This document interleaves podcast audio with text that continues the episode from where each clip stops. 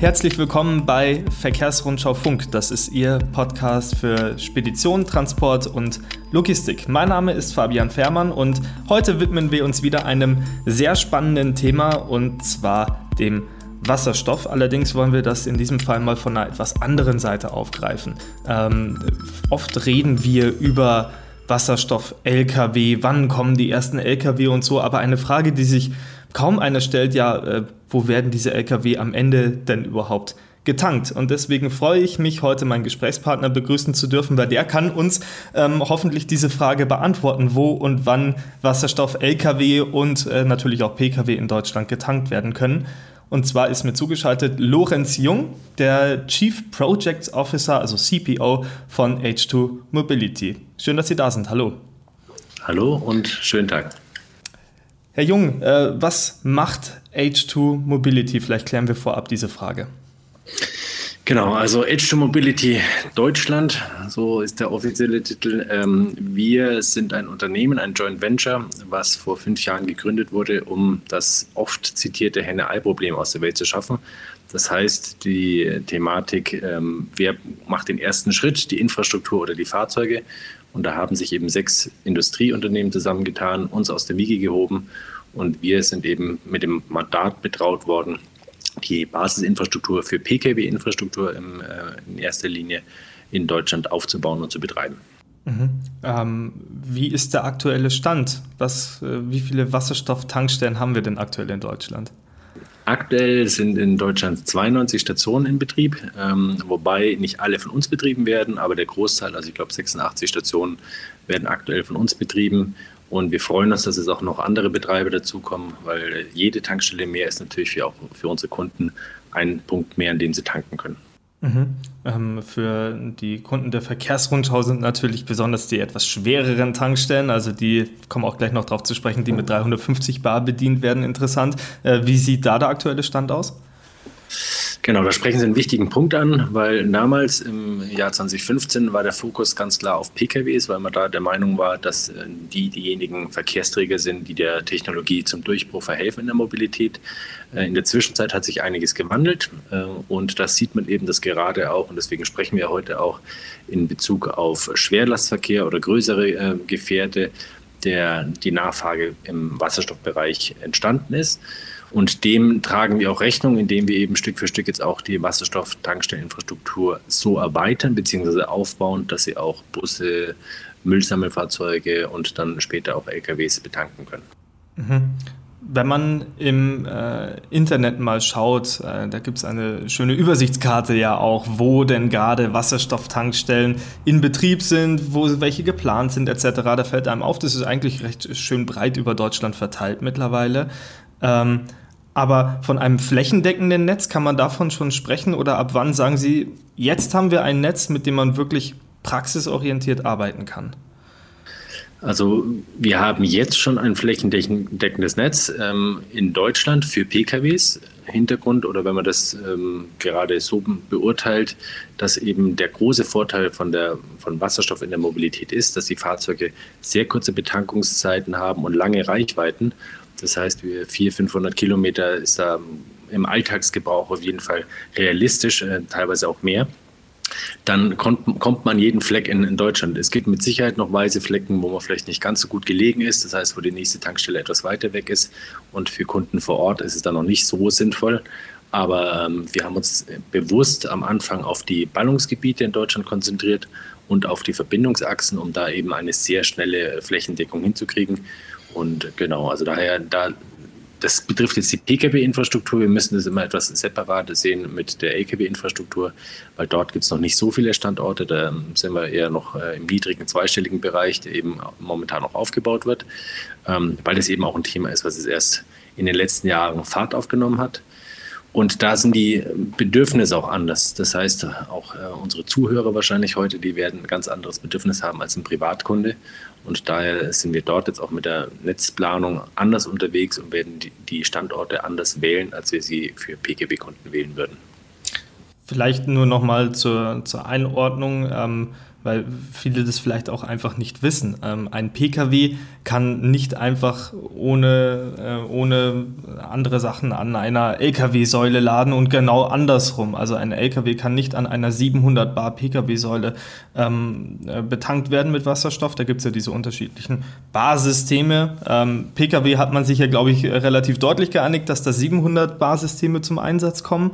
Ähm, jetzt gibt es im Lkw- und Schwerlastbereich ja verschiedene Meinungen. Wir können mal in die Schweiz schauen. Hier hat ja Hyundai ähm, mit ähm, äh, dem Exine Fuel Cell ein äh, Wasserstoff-LKW auf dem Markt. Der wird mit 350 Bar betankt. Ähm, kürzlich kam ja auch ähm, seitens Daimler und Volvo, also mit dem Joint Venture Cellcentric, die Ankündigung, man wolle ja auch bald einen Prototypen auf den Markt bringen und man setzt aber auf Flüssigwasserstoff der ähm, dann wiederum eine eigene Infrastruktur bräuchte. Wie sehr raufen Sie sich die Haare, Herr Jung, wenn Sie die unterschiedlichen Ankündigungen der Hersteller hören? Und auf was einigt man sich am Ende? Ja, das ist äh, in der Tat die Gretchenfrage, um die es geht. Vielleicht nochmal ganz kurz auf dem, das, was Sie am Anfang gesagt hatten, ähm, um auch da alle abzuholen. Ja, in der Tat müssen wir unterscheiden zwischen ähm, Pkw und Lkw, einfach auch vom Volumen her. Also man kann sich das ganz gut vorstellen. Ein Pkw, der hat ein Tanksystem, ich sage jetzt mal von 5, 6 äh, Kilo, also man spricht da von Kilo und nicht von ähm, Litern, in denen Wasserstoff eben gemessen wird. Und bei Bussen sind wir Tanksysteme, ich sage jetzt mal 25 bis 35 Kilo, vielleicht auch mal 40 Kilo Tanksysteme. Und LKWs sind wir dann schon eine ganze Größenordnung größer. Das kann bis zu 80 Kilo gehen, was gerade diskutiert wird. Und ähm, daher ist auch von der Infrastrukturseite ja ganz klar, für die Tankstellen, wenn jetzt erstmal für die Pkw-Infrastruktur ausgelegt waren, dann war das eben für durchschnittliche Betankung von drei, vier Kilo ausgelegt. Wir können mit denen auch mehr, das machen wir auch. Und es gibt auch einen ähm, ja, Fahrzeuganbieter, der eben größere Fahrzeuge, also Müllsammelfahrzeuge, genau ausnutzend mit diesem Pkw-Protokoll äh, betankt. Aber für alles Größere braucht es einfach vom Volumen her auch und von äh, der Durchschlagkraft, von der Kühlleistung etc. braucht es einfach größere Anlagen. Und deswegen ähm, ist es eben nicht gleichzusetzen, beziehungsweise kann man nicht einfach den Schlauch in einen größeren Tank reinhängen und dann ähm, mhm. wird er vollgefüllt. Also das einfach mal nur zur ähm, Infrastrukturseite, weil das auch wichtig ist, weil durchaus auch uns immer wieder Anfragen erreichen, die sagen, da ist so ein grüner Punkt, da kann ich doch jetzt mit einem LKW hinfahren und einfach betanken. Dem ist eben nicht so. Und ein weiterer Grund dafür ist auch, dass, und das Gute ist, bei Pkw gibt es einen weltweiten Standard. Das heißt, egal ob Sie in Kalifornien, Japan oder bei uns tanken, es ist überall das gleiche Befüllprotokoll dass eben ähm, also Fahrzeug und Tankstelle miteinander kommunizieren und auch eine sichere Betankung vonstatten geht. Das gibt es für den Pkw-Bereich. Ähm, für den, ich sage jetzt mal, Busbereich gibt es auch einen quasi etablierten äh, Standard mit 350 Bar. Man sieht es auch in Köln, da sind schon größere Busflotten auch im Regelbetrieb im Einsatz. Das heißt, auch da weiß man, äh, was ähm, erforderlich ist, auch von der Infrastrukturseite. Und die spannende Frage ist in der Tat, wie geht es denn für die lange Strecke? Wie sieht es da aus? Und da gibt es noch mehrere technologische Ansätze. Sie hatten schon einige erwähnt. Gibt es noch ein paar andere mehr, die da konkurrieren. Und da finden aktuell in diversen Gremien genau diese Abstimmungsrunden statt, um herauszufinden, was ist denn das sinnvollste ähm, Prinzip, äh, auch aus volkswirtschaftlicher Sicht, aber auch aus energetischer Sicht etc. Also da gibt es sehr viele Perspektiven, die man einnehmen kann, um dieses Thema zu beleuchten. Und in der Tat ist es für uns als Infrastrukturbetreiber aktuell extrem schwer, uns darauf vorzubereiten. Das heißt, auch wir drängen darauf, dass wir dort sehr kurzfristig idealerweise eine Antwort kriegen, um uns darauf vorzubereiten. Weil es gibt mit 350 Bar, sage ich jetzt mal, das, was man eben schon aus der Bustechnik, äh, von den Bussen erkennt, da wissen wir, was wir tun. Das ist alltagstauglich, das ist schon eingesetzt, da kennen wir die Technologie. Alles, was darüber hinausgeht, äh, sei es jetzt eben flüssiger Wasserstoff im Fahrzeug oder auch Cryocompressed, was es gibt. Es gibt LHC, was um, also auch immer wieder genannt wird im, im Punkt Logistik. Das sind alles Themen, da, die müssen auch erst unter Beweis stellen, wie es auch wirklich funktioniert. Und da werden die nächsten Jahre sehr aufschlussreich sein. Für uns in der Tat ist es schwer, dort uns jetzt schon adäquat darauf vorzubereiten. Und ich hoffe, dass die Fahrzeuge uns nicht überholen, aber so wie die Vergangenheit uns lehrt, sind die Fahrzeuge eher diejenigen, auf die wir mit der Infrastruktur warten müssen. Mhm. Ähm, Sie haben die Gremien angesprochen, in denen gerade überlegt und diskutiert wird, welche, welche, äh, welchen Standard man sich dann hinterher raussucht. Was bekommen Sie da mit? Welche Technologie hat da die Nase vorne? Das ist noch relativ offen und es ist ja auch immer so ein Thema von, ähm, ich sage jetzt mal, wer setzt sich auf welche Seite und welche Mehrheiten bekommt man für bestimmte Technologien.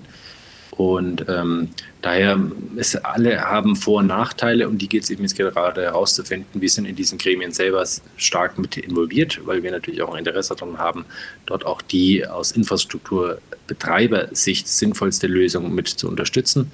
Und ähm, ja, also da finden fast wöchentlich Gespräche statt und werden White Papers erstellt etc. Und da gibt es natürlich sehr, gilt sehr viele Interessen auch unter einen Hut zu bekommen und die sinnvollste Lösung dann auch auszuwählen, die eben nicht nur für Deutschland, sondern eben, eben über die Grenzen hinaus auch ähm, dann umgesetzt werden können. Und da gilt es eben auch nach Südkorea, Japan und eben auch China zu schauen, was da passiert oder auch die USA. Welche Technologie sehen Sie als die sinnvollste an, als Infrastrukturbetreiber? Ich sage jetzt mal so, für uns äh, ist es natürlich, ähm, in den letzten Jahren konnten wir schon sehr viel Bereich in dem gasförmigen, ähm, ja, in dem gasförmigen Ausführung sammeln und kennen uns da sehr gut aus. Das heißt, wir kennen dort auch die Risiken gut, ähm, das ist alles beherrschbar.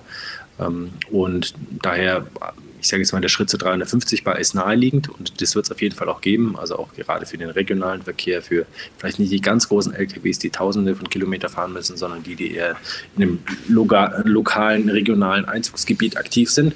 Ähm, das heißt, das wird auf jeden Fall kommen und da bereiten wir uns auch darauf vor. Also 350 Bar kommt definitiv. Und ähm, was dann für die Langstrecke kommt, da fällt es mir sehr schwer und möchte jetzt auch gar keine persönliche Meinung zu abgeben. Weil, Schade. Ja, ja ich glaube, da gibt es einfach zu viele Seiten und Aspekte, die man da berücksichtigen muss. Aber droht man dann nicht hinterher in einem äh, Flickenteppich aus verschiedenen Tankmöglichkeiten zu ersticken hinterher und keiner weiß mehr, wo er tanken kann? Weil das ist ja eigentlich der Vorteil an Diesel-LKW. Die fahren an eine Tankstelle und sind sich sicher, da kommt Diesel raus, den kann ich bei mir reindrücken. Und ähm, man hat es ja anfangs auch bei der E-Mobilität ein bisschen gesehen mit allen möglichen Steckersystemen und so weiter. Entsteht dann hinterher fast mehr Wirrwarr. Also ähm, ist das zu verhindern im Wasserstoffbereich? Ich glaube, das gilt es genau zu verhindern und ein wesentlicher Schritt in die Richtung ist eben, dass man sich jetzt davor, bevor man eben loslegt und bevor äh, im großen Stil Infrastruktur aufgebaut wird, ähm, man sich darauf einigt und es, es wird wie bei anderen Technologieentscheidungen auch so sein, dass es vielleicht ähm, manche Technologien dann nicht schaffen. Ähm, nichtsdestotrotz glaube ich, man muss es immer unter dem großen Bild auch sehen, dass wir einfach die Verkehrswende und Energiewende hinbekommen müssen. Und das heißt eben auch, dass wir unterschiedliche Technologien uns als Volkswirtschaft auch leisten können, die wir eben parallel betreiben, weil das Ziel mit den, ähm, mit den Klimazielen zu erreichen, dafür müssen wir alle möglichen äh, Wege einschlagen weil es ist eine sehr große Aufgabe, die uns da vorbesteht. Mhm. Sie sagen schon, ähm, das Klima wartet nicht ähm, und das entwickelt sich immer weiter und es ist eigentlich ja an der Menschheit da, das Tempo vorzugeben, in dem man dagegen anarbeitet. Ähm, bis wann erhoffen Sie sich eine Entscheidung in dieser Tankstelleninfrastruktur-Geschichte, ähm, jetzt speziell für, für, den Sperrverkehr natürlich, ähm, bis wann wollen Sie da sagen, okay, und jetzt fangen wir mit beispielsweise 350 Barstationen in Deutschland an? Mhm. Also wir fangen mit 350 Bar an, das ist, äh, steht schon mal fest, ja, mhm. weil da gibt es auch schon Fahrzeuge und da kommen immer mehr Fahrzeuge. Das heißt, der Pfad, der wird schon beschritten.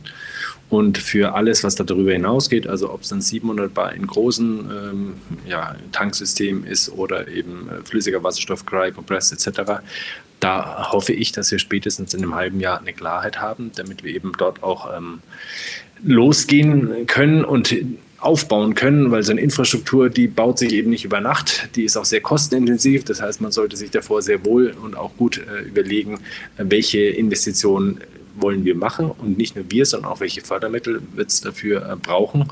Und ähm, da kann ich nur zustimmen. Es ist mit Sicherheit nicht im Sinne, ähm, dass wir alle, alle Pfade beschreiten, aber äh, wir sollten uns frühzeitig festlegen und da eben auch über die Grenzen von Deutschland hinausschauen. Mhm die Einführung von, von Wasserstoff in, in, in Deutschland und die Einführung von entsprechenden Fahrzeugen ist ja an sich ein sehr spannendes Ding. Sie haben das Henne-Ei-Problem schon angesprochen.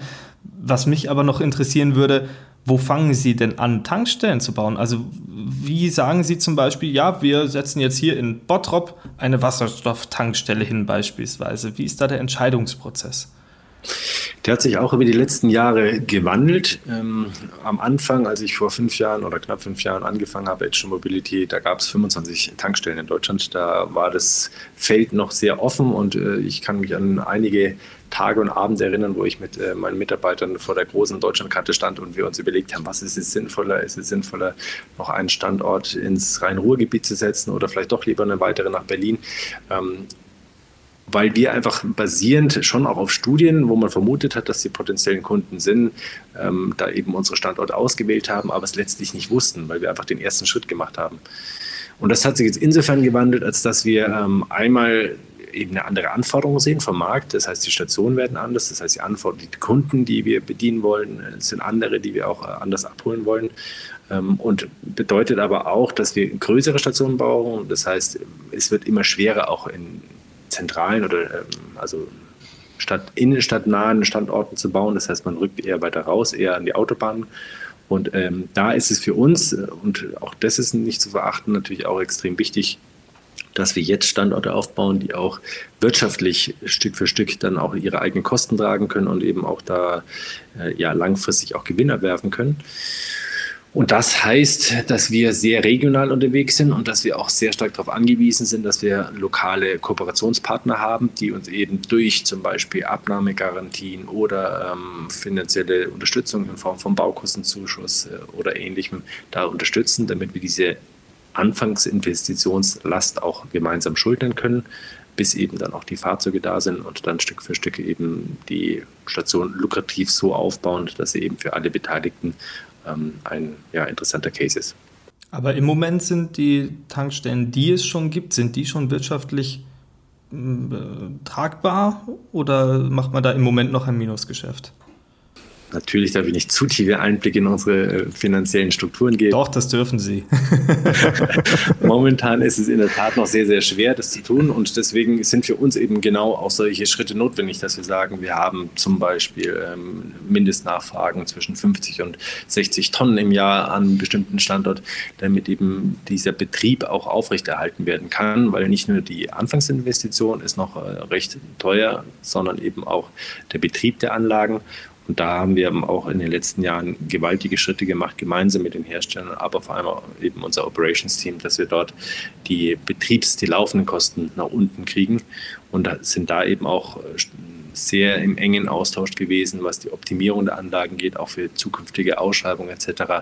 Und das war ja auch mit die Idee, also warum man gesagt hat, wir gründen Edge 2 Mobility, um eben dort die Lernkurve sehr, sehr steil zu machen und eben auch dafür zu sorgen, dass die Kosten nach unten gehen, trotzdem natürlich das Thema Sicherheit äh, auf dem hohen Niveau gehalten wird, das wir jetzt auch vorgeben. Mhm. Ähm, Herr Jung, ich würde Sie bitten, bei meiner nächsten Aussage ähm, mich sofort zu unterbrechen, falls ich äh, Blödsinn reden sollte. Ähm, es ist ja im Moment noch so, stand jetzt mein Wissen, dass äh, der absolute Großteil des in Deutschland verfügbaren Wasserstoffs nicht grün ist, wenn man nach der Farbampel geht, sondern im Wesentlichen aus entweder ähm, grauer oder blauer Herstellung stammt. Also so richtig von großer Umweltfreundlichkeit kann man da noch nicht sprechen. Grüner Wasserstoff ist rar, er wird sicherlich mehr werden, aber um um flächendeckend Deutschland damit zu ver versorgen, wird sicherlich einiges an Zeit und sicherlich auch einiges an Geld nötig sein. Ist äh, zu erwarten, dass mit der Einführung von grünem Wasserstoff da eine, ich sage jetzt mal, eine Preisexplosion an ihren Tankstellen stattfinden wird, weil einfach schlicht so wenig davon da ist? Ja, ich, ich weiß, worauf Sie abziehen, aber Sie sehen, ich habe Sie nicht unterbrochen, von dem her war es nicht so viel Blödsinn, was Sie erzählt haben. Äh, ja, also ich glaube, es ist wichtig, dort den Wasserstoff auch in das richtige Licht zu rücken. Also wir sehen den Wasserstoff eher als Schweizer Taschenmesser, weil es eben für sehr, sehr viele Anwendungsfälle eingesetzt werden kann, es sehr umgewandelt werden, gespeichert werden kann. Also das heißt, ähm, in der Energieform, in der man ihn eben dann auch braucht, auch eingesetzt werden kann. Und ähm, ja, in der Tat ist es so, dass äh, und das ist uns allen bewusst, das Thema ist nur dann erfolgreich, wenn es äh, auf, die, auf, auf lange Sicht mit grünem Wasserstoff funktioniert. Und äh, ja, auch diesen grünen Wasserstoff gibt es momentan noch nicht in diesen notwendigen Mengen. Ähm, aber das ist auch ein Schritt, der sich entwickeln wird oder das sind Schritt, viele Schritte, die gemacht werden müssen. Wir kümmern uns jetzt auf der Seite erstmal darum, dass auch die, gerade die Technologie im Tankstellen, im Infrastrukturbereich vorangetrieben wird.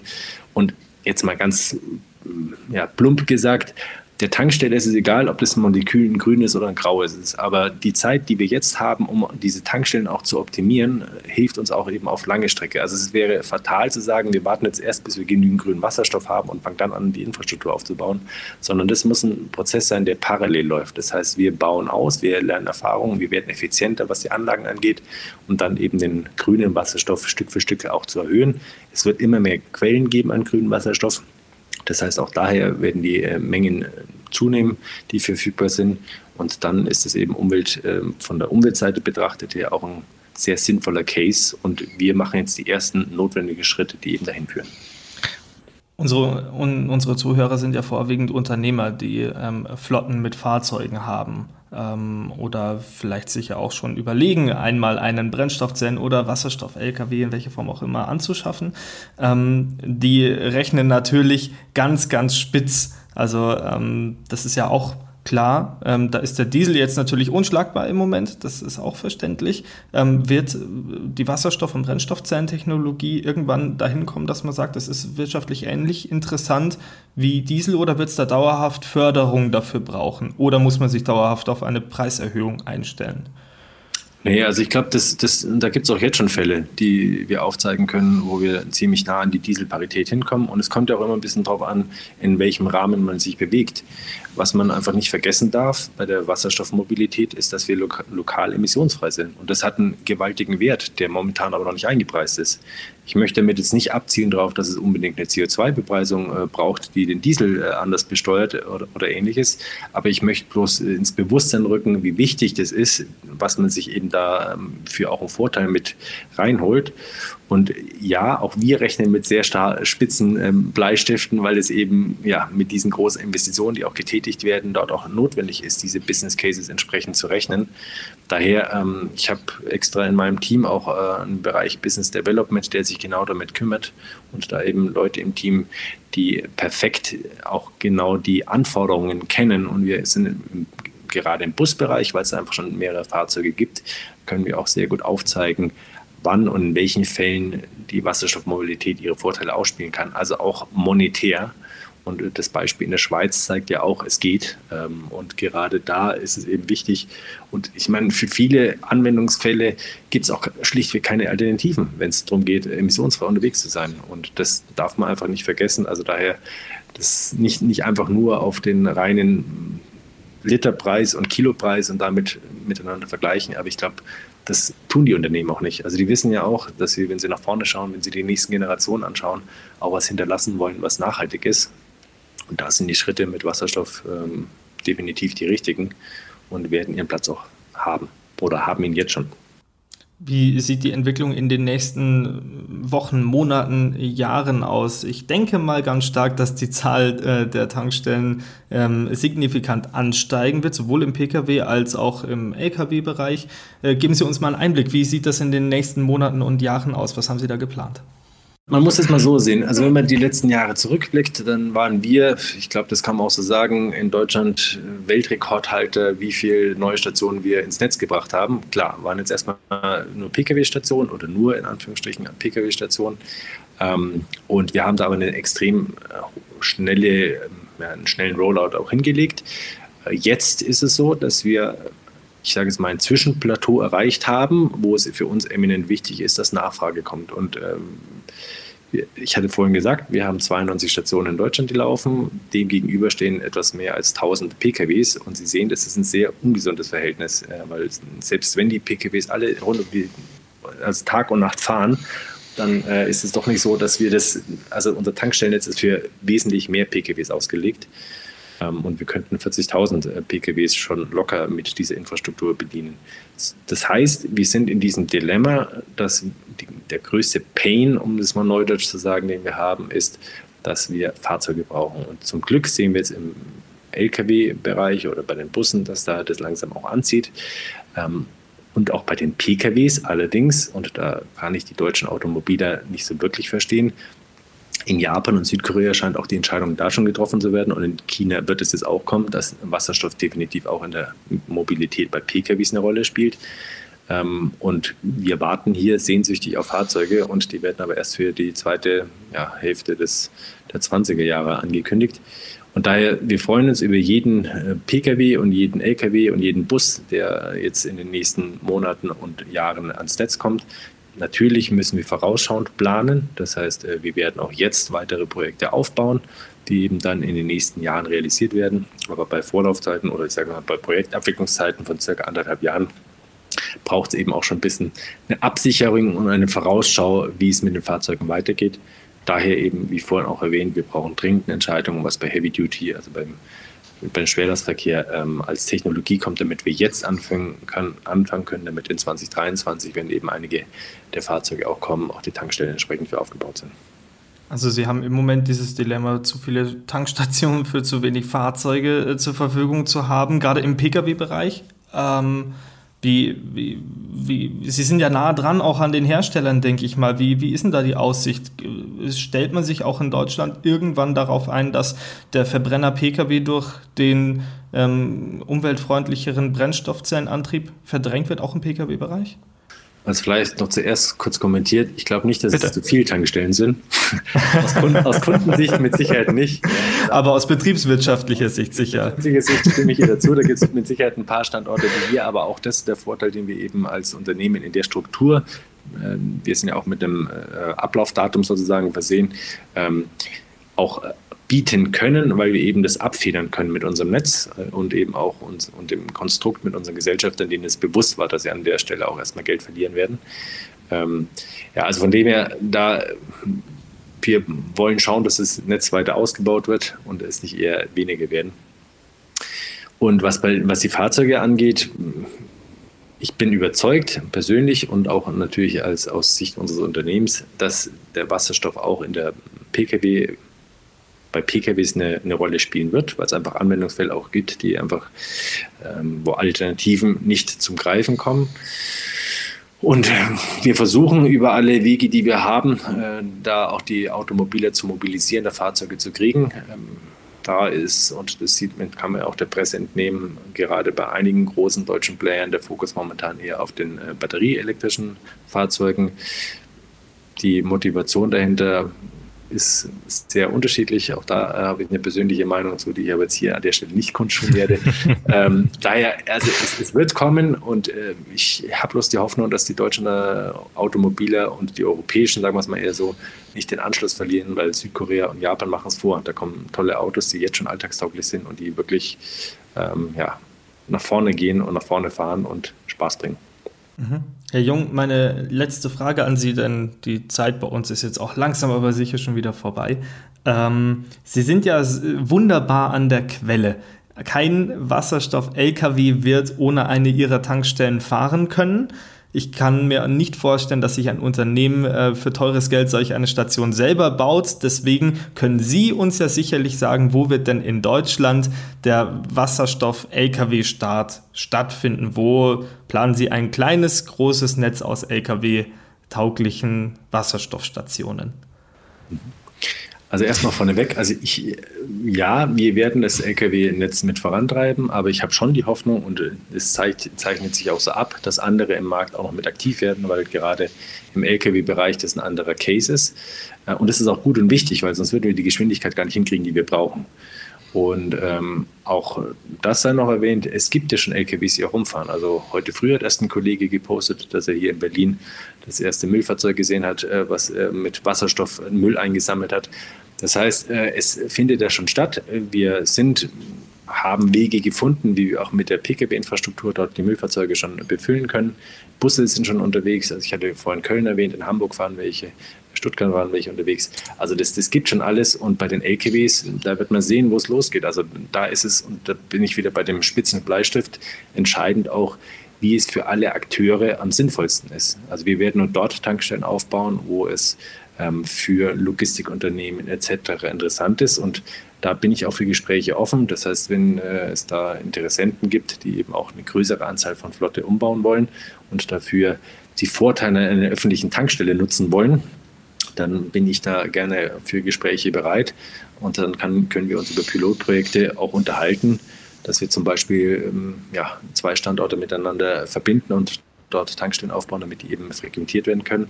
Und das kann man alles runterrechnen und dann wird sich daraus her ähm, eher ergeben, äh, wo das Netz aufgebaut wird und nicht unbedingt von, von mir. Also die Tage, wo ich vor der deutschen Karte stehe, die sind, glaube ich, eher so gezählt. Da gibt es schon andere Faktoren, die mehr zum Tragen kommen. Alles klar. Also man merkt schon in dem Thema Wasserstofftankstellen, da ist ganz viel Bewegung drin.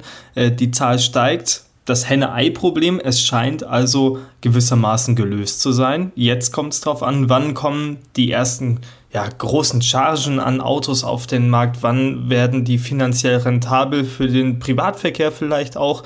Und natürlich warten wir alle gespannt darauf, wann denn die ersten Wasserstoff-Lkw eines großen Herstellers in Deutschland durch die Gegend fahren werden. Herr Jung, ich danke Ihnen ganz herzlich für das Gespräch. Danke fürs Gespräch und einen schönen Tag. Liebe Hörerinnen und Hörer, das war Verkehrsrundschau Funk für heute. Ich hoffe, Sie konnten wieder ein paar spannende Eindrücke mitnehmen. Mein Name ist Fabian Fährmann. Ich bedanke mich fürs Zuhören und wir hören uns kommenden Donnerstag wieder. Ciao!